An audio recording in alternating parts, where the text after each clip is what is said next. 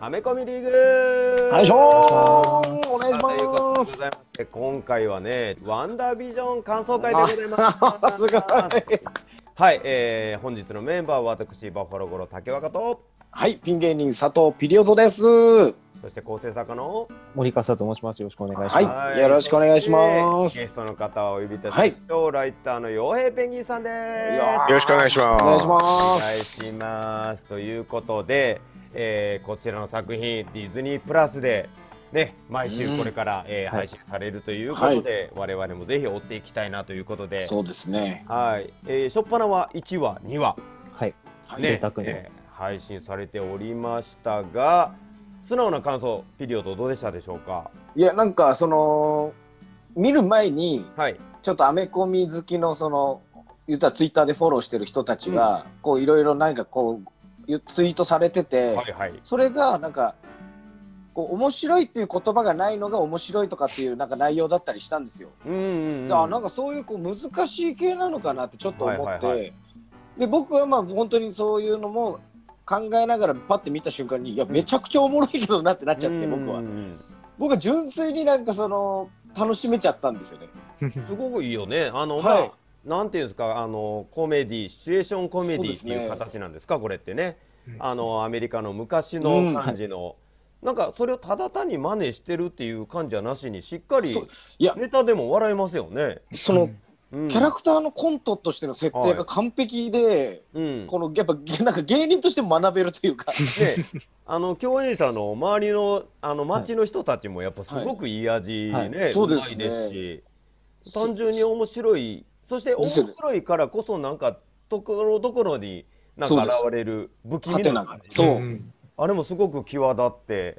でめちゃくちゃ良かったなと思って。もうワクワはい。ク3話目が早く見たいっていう今状況でいる感じですね。はいそうですね、まあはい基本的にはこの「ワンダービジョン」っていう作品はフェーズ 4? まあでも一 いやそう応なんですよ。初めとしてはブラックウィドウが公開がねもうちょっと早かったりとか、うん。そうですね。ドラマとしてはこれ一発目に用意されてたもんなんですかね？いや、ブラック移動の公開は先に行われるはずだったんじゃないだろうかという感じはあるんですけなんど、かファルコンウィンターソルジャーとかもなんか早かったような気がするんですけどもねまあこれはエンドゲームの後のお話っていうそのはず。で ですよね。そのまだわかんないですよね。そのな何が舞台なのかとか、どこが舞台なのかが分かんないのそこがそで、こがこうワクワクするというかもしかしたらもっと未来なのかもしれない。かもしれないし。過去っていうのだとちょっと変になっちゃう。うんブラック移動はちなみに映画としては過去編なんですよ。はいははいいはいあのじゅ映画の順番としてはあれですけど、お話としては、過あの。生きてる時の ブラック移動なのはいで過去編になるわけですよ。うん簡単に言うとあのシビルウォーの後はいおおなるほどなるほど。の時期に当たるはずなので、はい僕が一番好きなブラックウィドウの髪色の時ですね。はい。あの時ですねまさに。なぜ髪色が変わるかっていうのがはい。次の映画でわかるってことですよ。なるほど もしかしたらそうかもしれそない。こも分かっそころもあると思うねた。いいですね。時系列としては多分エンドゲームの後なんじゃないかなというふうにはなっているんですけど、はいはい。もしかするとインフィニティ・ウォーの直後とかそういう可能性もあるのでちょっとまだ開けてみいやいや。あの結構嘘つかれてる可能性あるのでそうん。のあらすじでは一応エンドゲームの後とはい。一応くぐってはいるんですけど、うん。はいもしかしたらインフィニニティ・ウォーの直後みたいな、うん。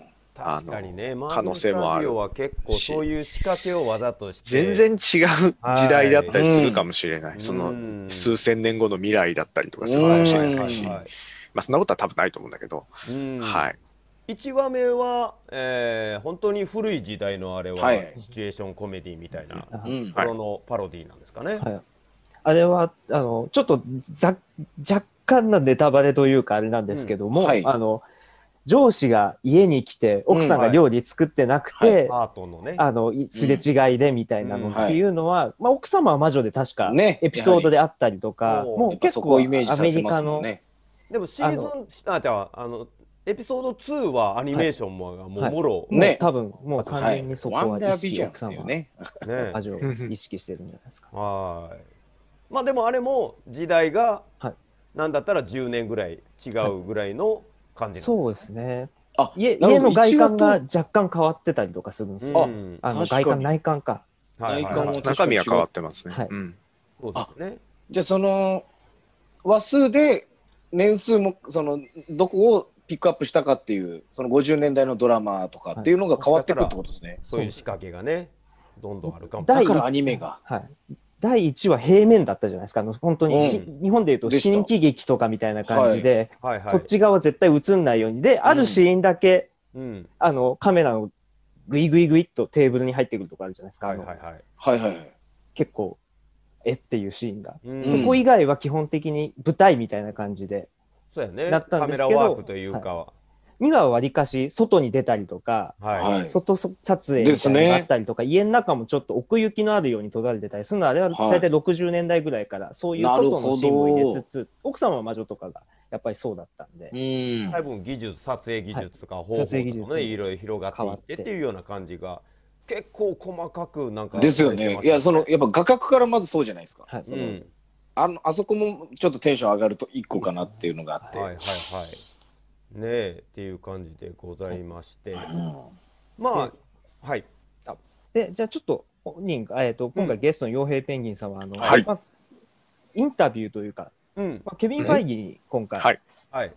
ワンダービジョンの配信にあたって、そうですね。ちょっとお話が聞けたということなんで、おちょっと 改めてちょっと、まどういう意図で今回うんファイギーは、まあ、ドラマという候補を選んだとかそういうちょっとどういう意図で今回こういうのを作ったかというのをちょっと聞きたいと思います。まあとりあえず、まずは、あの、その内容自体はギズモードで取材をさせて、ギズモードジャパンで取材をさせていただいた内容で、まあそれと重複しちゃうところは少しあるんですが、あの、基本的にはその、ケビン・ファイギーって話がうまいので、うん。うん全体的にお話としてどういう意図だったかとか、そういうことは答えてくれなくて、うん。大体そのうん。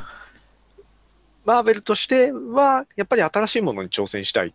はい。うん。常に新しいものに挑戦するってことで、飽きさせないっていう状態をする。うん。予想を裏切るんだというのが一つと、はい。もう一つはやっぱりその、なんでしょうね、あの、シットコムをや、シチュエーションコメディをはい。こ個人的にはやりたかったんだということは言っていて、うん。まあマジでそれぐらいしか、そのドラマとしてこういうことをやるんですよ みたいなことはインタビューの中ではやっぱり言わない人なので、はい。全然あの、なんていうの、そういうヒントになりそうなことは言ってくれないんだけど、うん。まあでも、やっぱり新しいものをやるっていうのは、うん。常にどのインタビューでもどんなことをやるんですか、どんなことを、どうしてマーベルって成功してるんだと思いますかみたいなことを聞く。うん。まあみんな聞くんですよ。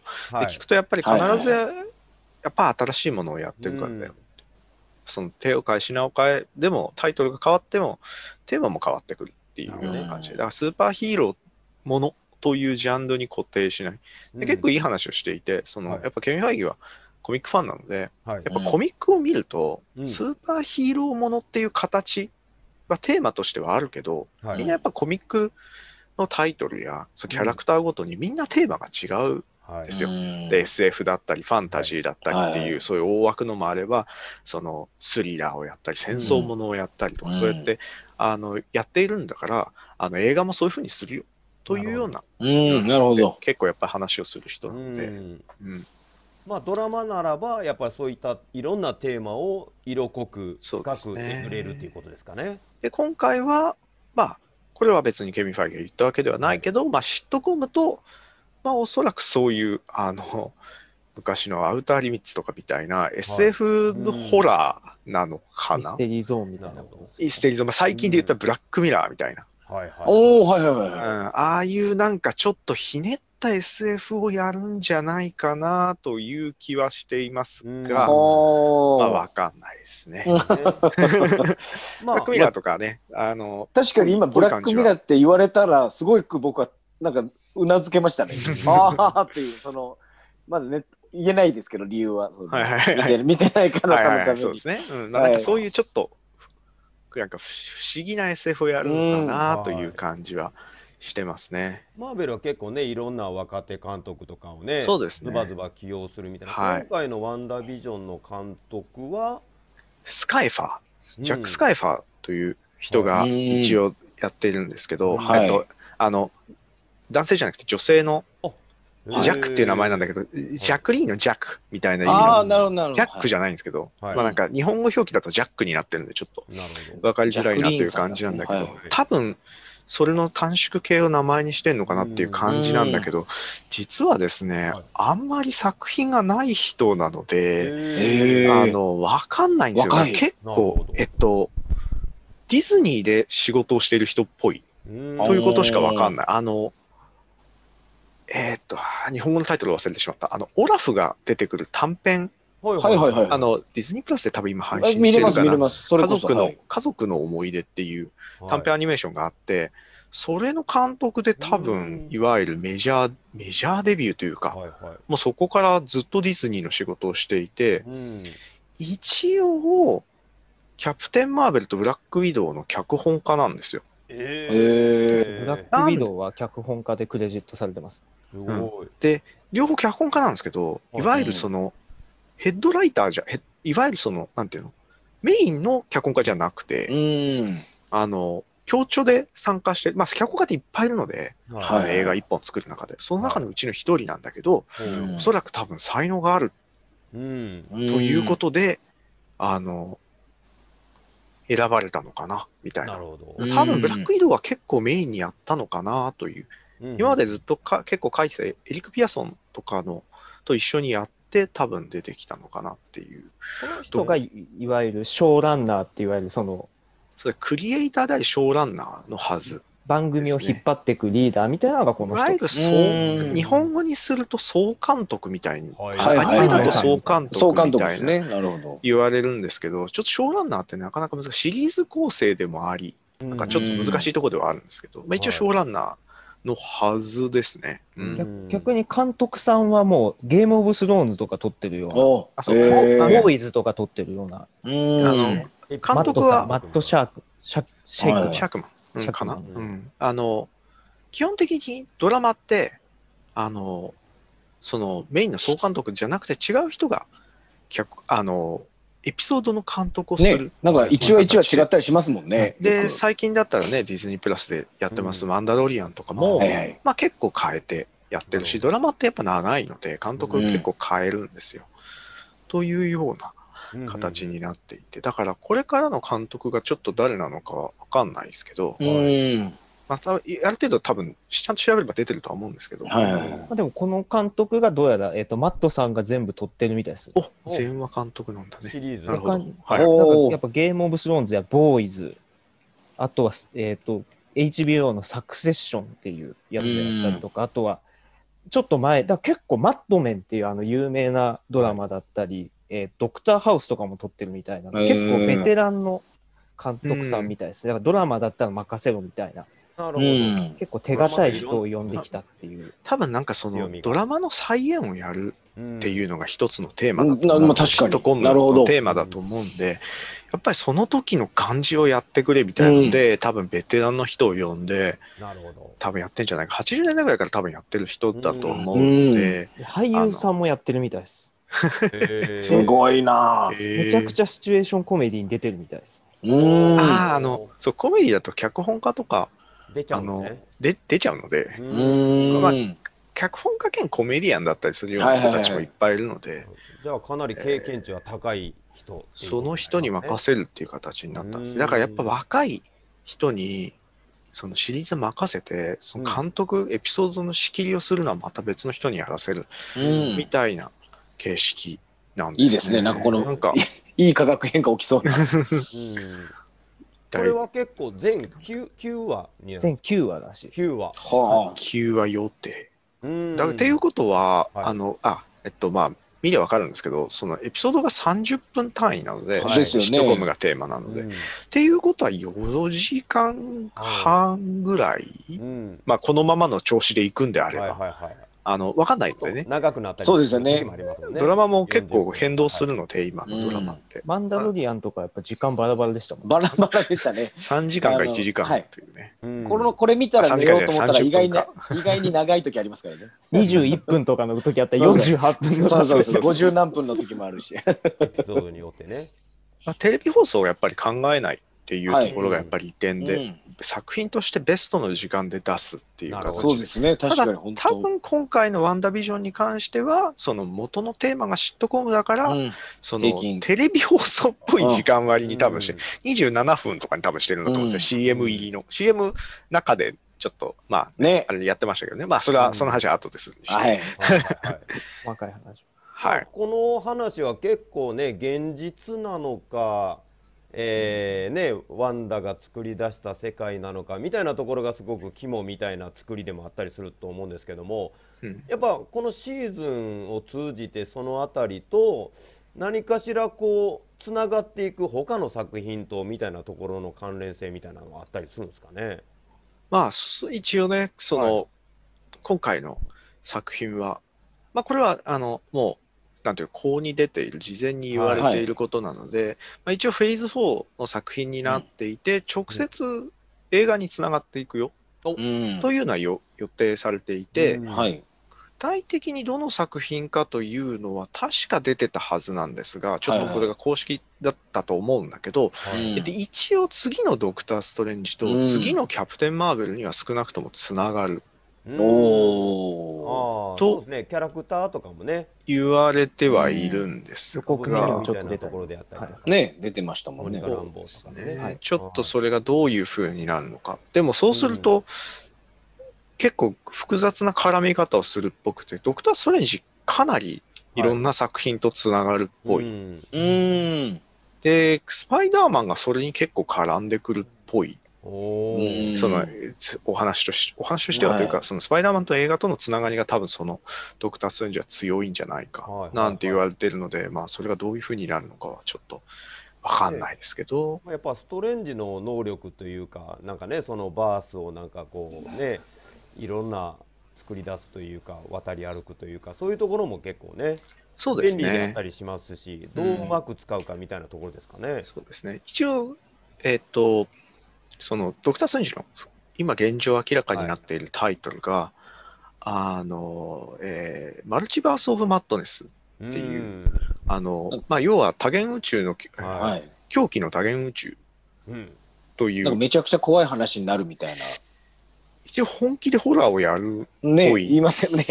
みたいなことを言っているんだけど、サムライミが監督ですからね。うんそうすると、でもね、サムラミが監督だと本気でホラーをやりますと言われましてもみたいな、その、どっちをやるのかわかんない。ちょっと、ちょっと急にね、急に。急にベネディクト・カンバーバッチが、あの変な顔をし出すみたいな、顔芸をやり出す。顔伸びたりとか。そういうこ、そういう怖さになっちゃう可。能性もあるんで、うん。でもどういうふうになるかはちょっとわかんないですけど、でも、うん少なくともかなり凝った映画になりそう。なので、はいはいはい。確かにでもなんかあのねあのエンディングロールとかでこう光の三原色はいテレビのねあのはいはいはいはい。赤色と緑色と青色みたいな。はい。そうですね。なんか赤はワンダみたいなね。緑はビジョンみたいな、はい。はいあとやっぱ青みたいなところはストレンジとかキャプテン・マーベルとかなんかね。なんか意味合いとかさあ、どうなるか。なんでしょうね。確かに。もまあそこはい。いろいろみんなが想像するみたいな鋭い。ありますしね、ですうね。ん何かしらなんか全部に意味があるって思って見ちゃいますよねこういうのってね。まあ、多分そこが楽しみなところだと思うので、うんまあ、ちょっとこの配信を見ているか、まだ見ていないという人は、ぜひね、ね早めに、見ていただいね。てはい。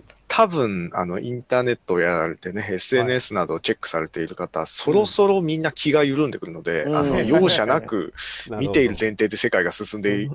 い。ける人たちがそういう話をしだすと思うので、見てない人が悪いになりますからね。来週中には。配信前には見ておいた方がいいかな。うんであの、多分、はい。今回のシリーズは、うん。あの追って楽しいタイプのやつだと思うんですよね。あのやっぱりこう何が起こるんだろう何が起こるんだろうって1週間心待ちにしながら多うん分見る方が楽しいのかな。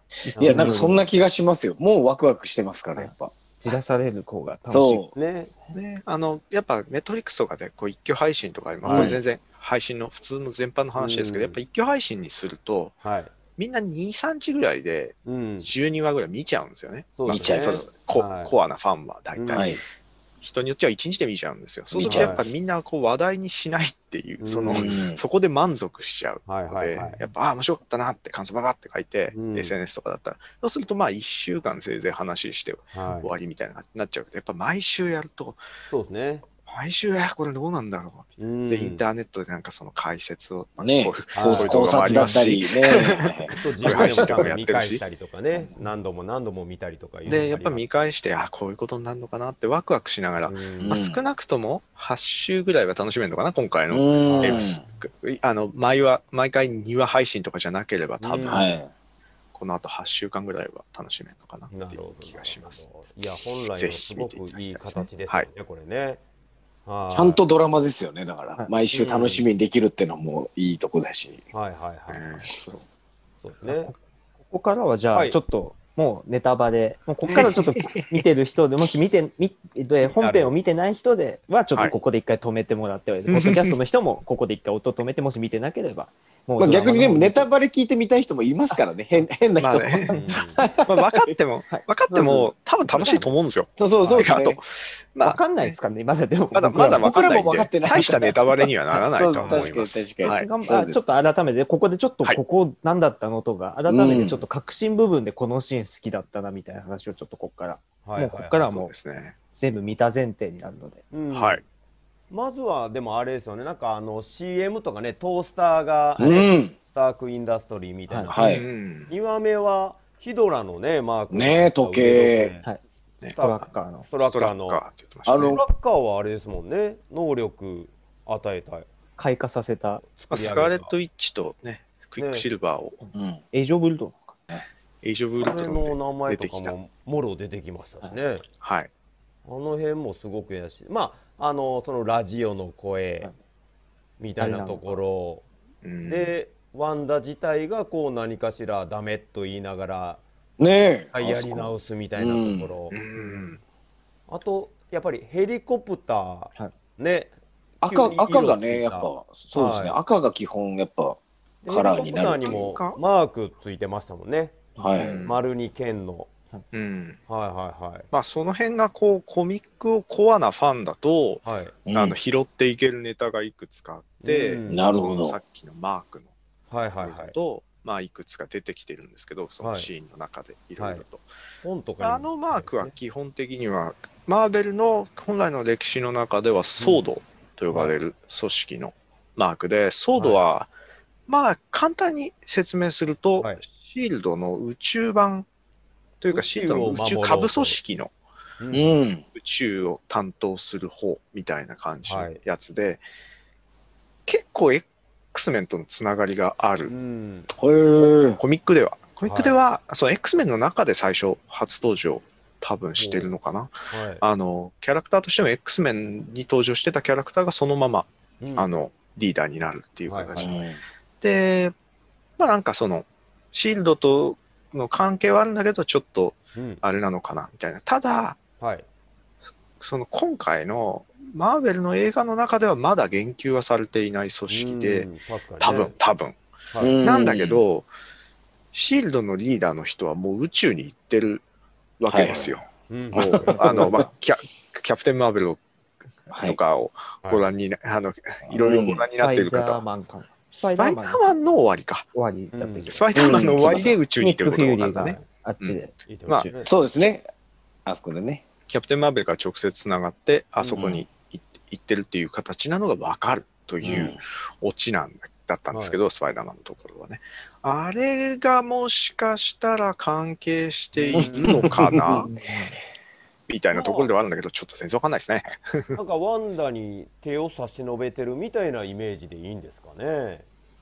立場全くわかんないんですよね。なんかね、そ、の、わかんないですけど、それこそ、ブラックミラーじゃないですけど、なんかワンダの必要な記憶を呼びぽも戻すためにこうサインを置いてるような感じも僕は見えて、まあなんかワンダはやっぱり能力がえげつないんでね、うん。味方もね。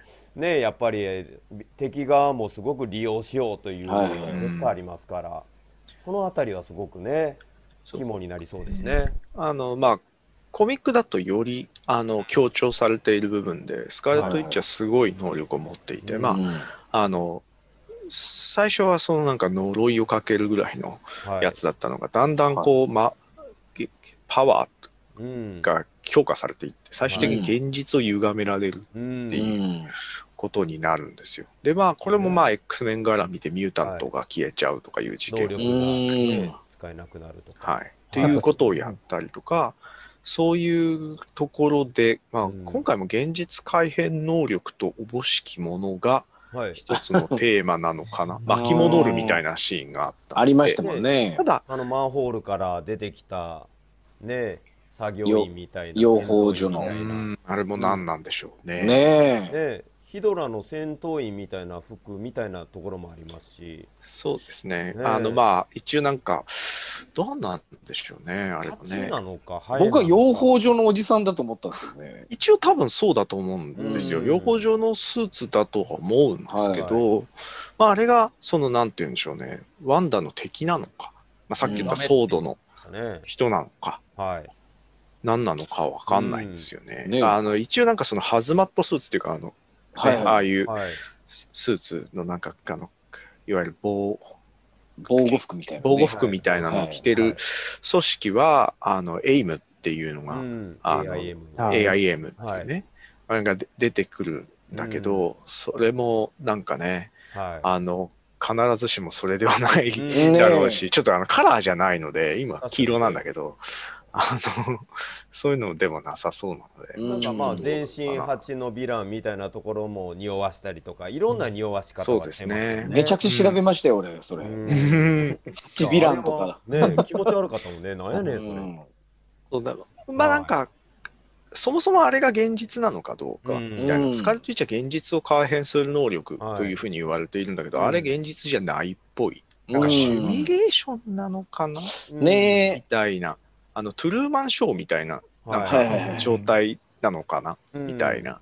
とか、僕なんかちょっと両その、なんか、その脳内世界みたいな感じなのかな？っていうやっぱイメージを。方うーん。まあ、やっぱちょっとワンダ主観みたいなうん。話ではありますよね、1話でも喉詰めた時にねワンダの指示でビジョンがそうですね。急に動いて撮ったりとかいうのありましたし、あそこのお母さん怖かったですよ。ねやめてやめて。ってずっと同じトーンで。デビッド・リンチ的な感じです。ねちょっと。あの作風としてはかなりデビッド・リンチっぽくて、なん。か最終的にツインピークスみたいにあんのかなーっていう気はするんですよね。ええ突然なんかそういうはい。置物とかが喋り出したりするのかなみたいな感じはします。なるほど庭で発見するとかもデビッド・リンチっぽいですよね。その確かに。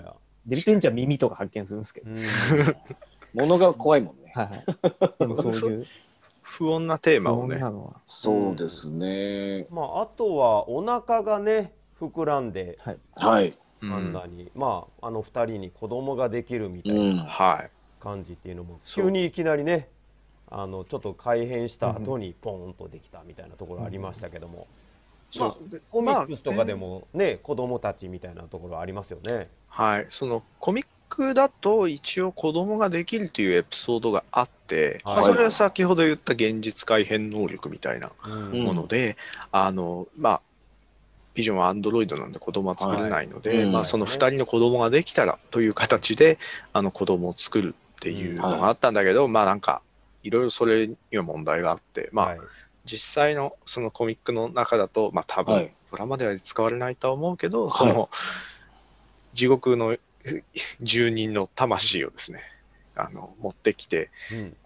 使って、使っていたというか、たまたまそれだった。そうん。のその魂がそういう風になってしまったっていう。うん。選んだ魂がたまたまそれだったみたい最終的に戻っていっちゃうんですよ、その地獄に。だからその子供たちは消えちゃうっていう話だったんだけど、まあそれがあって、で、まあ、一応だからそういうふうに現実改変能力で作ったんだろうというところと、まあ、もう一つのポイントとしては、まあ、えっと、それと、まあ、これ、この説明す、解説をするだけでめちゃくちゃ長くなっちゃうので、はい。すげえはしょると、その時の子供 うん。が、えーっと、ちょっと成長した10代になったバージョンがはい。後のコミックに出てきて、うん。はいまあ、ヤングアベンジャーズというはい。うん。チームのね、若手アベンジャーズの,、はい。あのメンバーになるんですよ。はいでそれがウィッカンと、うんまあ、それはコミックの中で明らかになるスピードっていう、はいはいはい。クイックシルバーみたいな能力を持ったやつが、うそのん。兄弟だったんだっていうことが分かって、人気ありますよね、結構ね。一巻はそうですね、一巻はねしかも結構最近のうんあのお話にもうん投げられる。で、はいあのかなりスカーレット・ウィッチに近い能力を持ってて、うん予知ができる。はい。結構強力な魔術、ですね。妖術、魔術、まあ、が使える上にその予知能力がすごく優れてるっていうのが一応キャラクターのメインの特徴で、かなり人気キャラクターなのと、うんうん。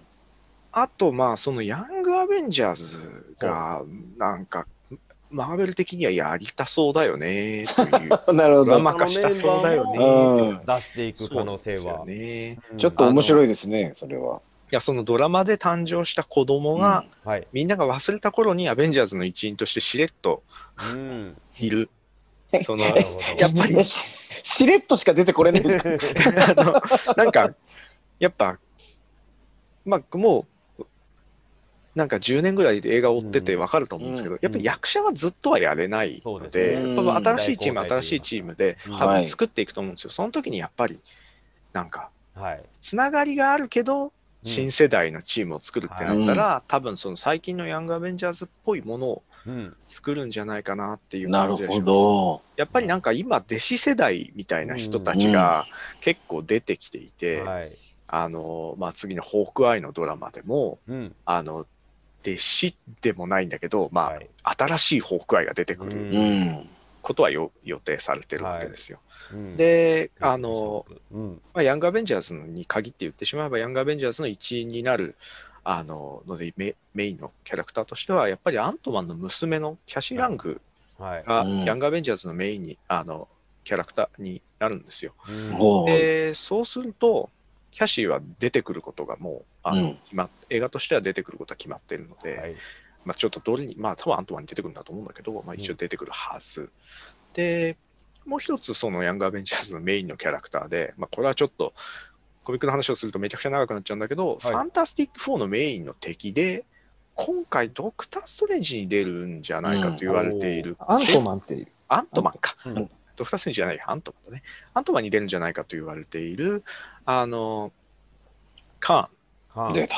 ていうキャラクターがいて、はいまあ、征服者ですね。カーンとか、い、ろんな名前があるんですけど、まあ、はい。それの若い頃のバージョンがうん。タイムトラベルをして現現代にやってくるというお話があって、それがアイアンラッドといううん。キャラクターなんですけ形にど、まあうんそれもヤングアベンジャーズメインのメンバーで、うん。かつそのカーンが出て、すでに映画の中出てきたら説明がだいぶ省けるうん。わけですよ。そのなので、はい新しいアベンジャーズをやりますって、そのアイアンダットがまた、あの、ね、今ちょっと引退されてしまったアイアンマンとデザインが若干似てるっていうおーところもあって、なんかアベンジャーズっぽくなるんですよ、彼らが揃うと。はいはいはいてくれるだけで。い。うん。そうなので、なんか、そういう意図もあるのかなという気はしています。もしかしたらそうやってドラマをつなげるかもしれないし、まあ、ワンダービジョンだけじゃなしに他の作品映画ドラマでもそういったヤングアベンジャーズみたいなところの種まきは、もしかしたらつながってって映画で最後みんながまだ発表されてない映画でドーンとヤングアベンジャーズが出てきて やっぱアベンジャーズのタイトルは今発表されてないので、でもやると思うんですよ、ね だけやね。ってたら、うんそれがどういう風なメンバーになるかわかんないですけど、まあはちょっと若手の人たちを集めるのかい、うん、それともなんかそのまあまた全然予想だにしないチームになるのかはちょっとわかんないですけど、ワンダービジョンはもしかしたらその布石なのかもしれないし、うん。もう一つはドラマの中で謎が全然解決しない可能性もあるおかな。というところはあります。答えは映画でみたいな。どまあ、その映画につながることがかなり予定され、はい。言われている、はい映画にすごいつながりますよ、すごいつながりますよっていう風な感じになってるので、はい。もしかしたら、ここで起こってしまった大事件をドクター・ストレンジが解決するのがでかい映画の一つですよ。うん。なるほどね。というこれは見るな。うん。そうだから、結構、がっつり追っていかないと、もしかしたらドクター・ストレンジはいきなり見に行っても分かんないのかもしれない。おーなるほど。結構怪盗編みたいな感じの作品かもしれないのにで、ちょっとキャプテン・マーベルがそんなことになるとは多分ないとは思うんだけど、はい。でもまあちょっと確かにこの「ワンダービジョン」はなんか別になんか変なままで終わってもねなんか評価されそうなドラマ なんかそんな感じですね、確多かに分。そうですね。で全部解決しろよっていう文句は出なさそうな感じなんです、うんこの作り。まあ、どういうふうにやるか分かんなくて、そシーズンを重ねていく可能性もはいはいはないきにしもあらずそうななんでんですね。、なるほど。いや、多分ワンオフだと思うんですよ。今のところ予定はされてないので、ただ、はい好評だったら続くかもしれないし、ねでもそれをドラマの形式でやるのか、それとも映画版としてやるのかうんみたいなところもあると思うし、まあ、なんか、可能性はいっぱいあるんだけど、まあ全然教えてくれないという。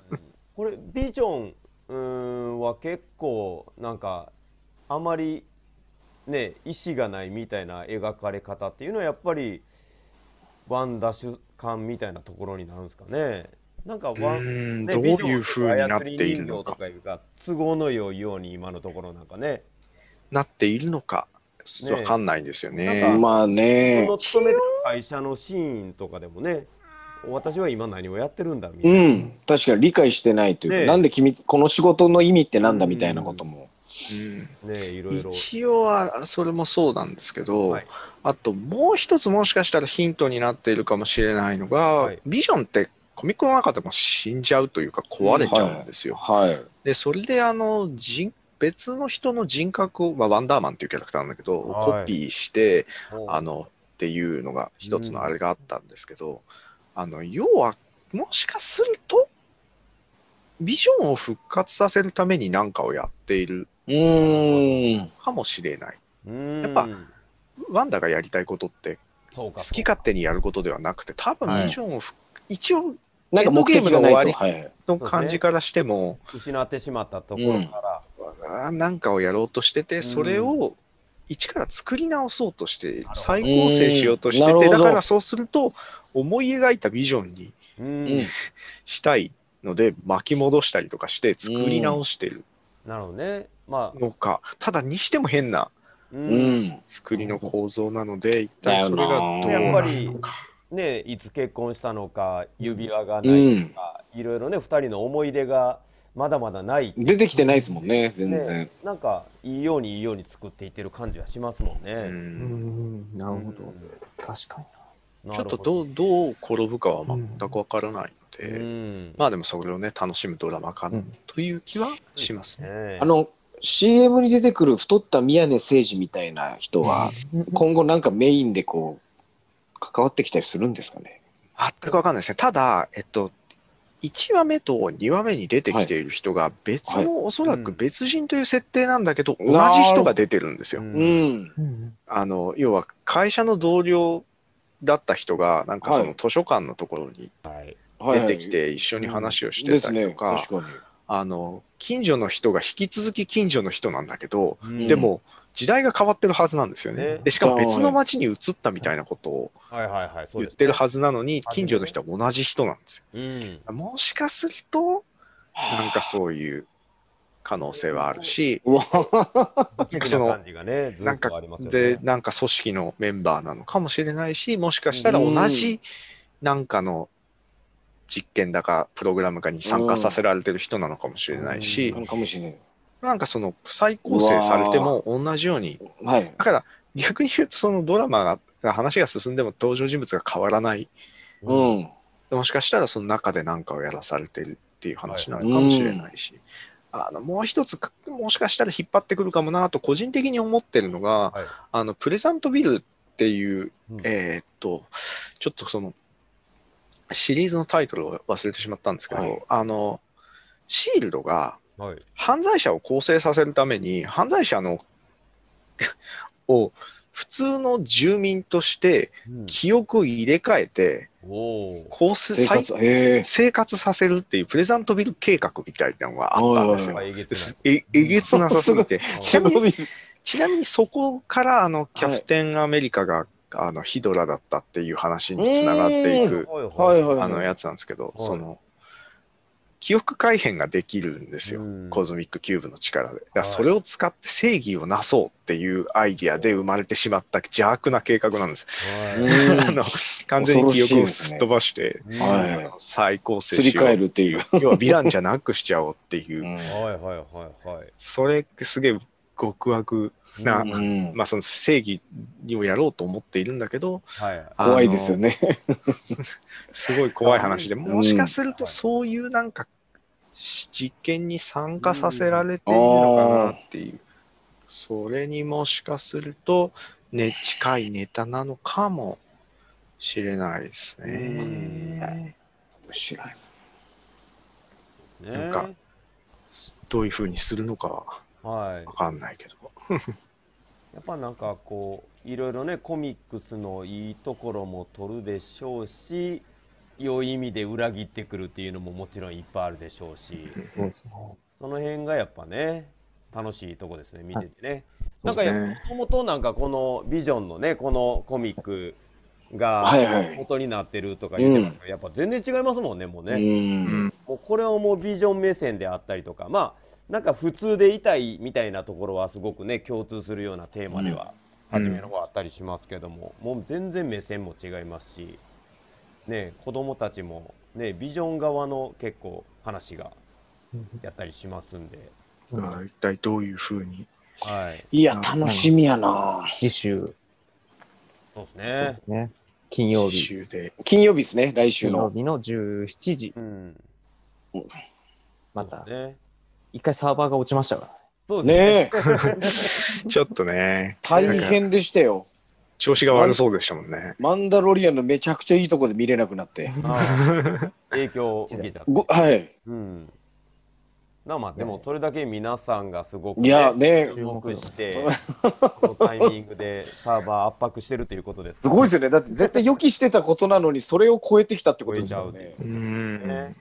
うそんなにね、あの弱いわけではないと思うんです絶けど、対ないと思うんですよ。うん、まあ、ちょっとその辺は全然わかんないですけど、うんまあ、どういうふうになってるのかね。まあ、いや、次回は安定してくれるといいな。ワンダロリアンの時もね、はい、あの配信時間に間に合わなかったりとか、うなるほど。んあの配信が始まらなかったりとかしたのなるほで、もしかすると、まあ、次はでも大丈夫なんじゃないかなとは思いますね。はい。うん。ぜひまたじゃあ次回ちょっとそうですね。毎週やりたいですね。次は第3答え合わ話せ、ちょっと、そうですねちょっと、ね。はいペンギンさんにお付き合いいただきたいんですけど。すね。すいません。第3大話ね、もうもわからないことだらけだう分からないことだらけのまま進むのか、はいもう大体分かっちゃったね、みたいな話にうん。なるのか。はいはいはいはいね。でもね、ちょっとしたそういった可能性みたいなのもね、聞くだけでもやっぱり、はいそうですね。いや、ワクワクしますね。うんはい、ぜひこれはもうやっぱこのね、一周一周を楽しむっていうこの最高の楽しみ方ではい。追っかけてまいりましょう。はいというわけではい。